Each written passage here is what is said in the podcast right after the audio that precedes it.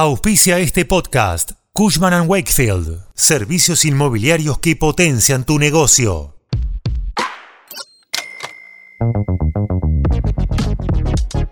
Lo que está pasando con la ley de alquileres es como el final de temporada de una serie que no sabes cómo va a terminar. Es que el Senado aprobó la semana pasada la reforma, pero no la que propuso la Cámara de Diputados, sino una nueva versión. Y ahora la pelota vuelve a estar en la Cámara Baja, que deberá elegir qué texto sancionar. Hoy te contamos qué cambios traería este nuevo proyecto que involucra a más de 9 millones de personas.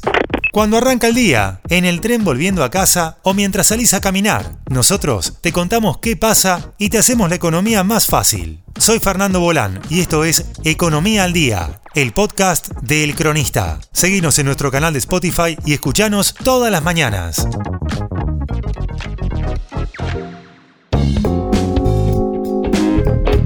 Hace algo más de un mes, las bancadas de la oposición conjuntos por el cambio a la cabeza forzaron una sesión especial en diputados para avanzar con una reforma a la ley de alquileres. Y lo consiguieron. La Cámara de Diputados la aprobó. ¿Pero qué cambios planteaba esa reforma de ley? Bueno, los contratos volverían a ser de dos años, mientras que los aumentos se darían cada cuatro meses, y serían los propietarios y los inquilinos los que pactarían el mecanismo de actualización. Recordemos que la ley actual establece que los aumentos se componen por los índices del precio al consumidor y el RIPTE, o sea, la remuneración promedio de los trabajadores formales, mientras que el proyecto de diputados plantea que elijan libremente dentro de un menú de opciones que pueden ser el índice de precios al consumidor, el índice de precios mayoristas, el índice de salarios elaborados por el INDEC o una combinación de todos esos.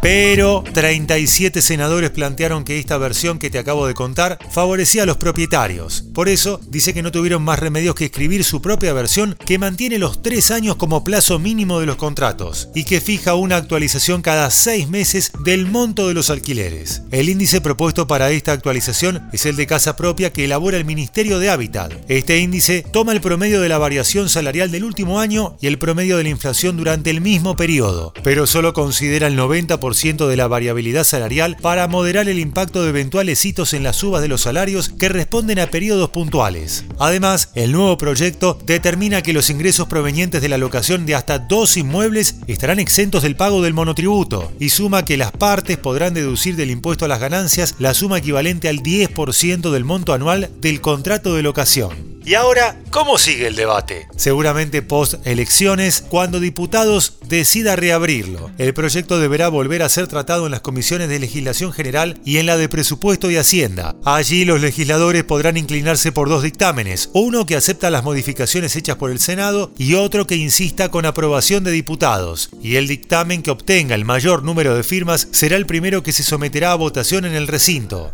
Así que a esperar. Esto fue Economía al Día, el podcast de El Cronista.